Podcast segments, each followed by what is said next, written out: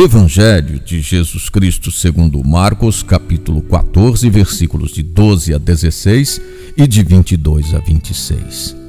Enquanto estavam comendo, Jesus tomou o pão, pronunciou a bênção, partiu-o e lhes deu, dizendo: Tomai, isto é o meu corpo. Depois pegou o cálice, deu graças, passou-o a eles e todos beberam. E disse-lhes: Este é o meu sangue da nova aliança, que é derramado por muitos. Em verdade, não beberei mais do fruto da videira até o dia em que beberei o vinho novo no reino de Deus. Depois de cantarem o salmo, saíram para o Monte das Oliveiras.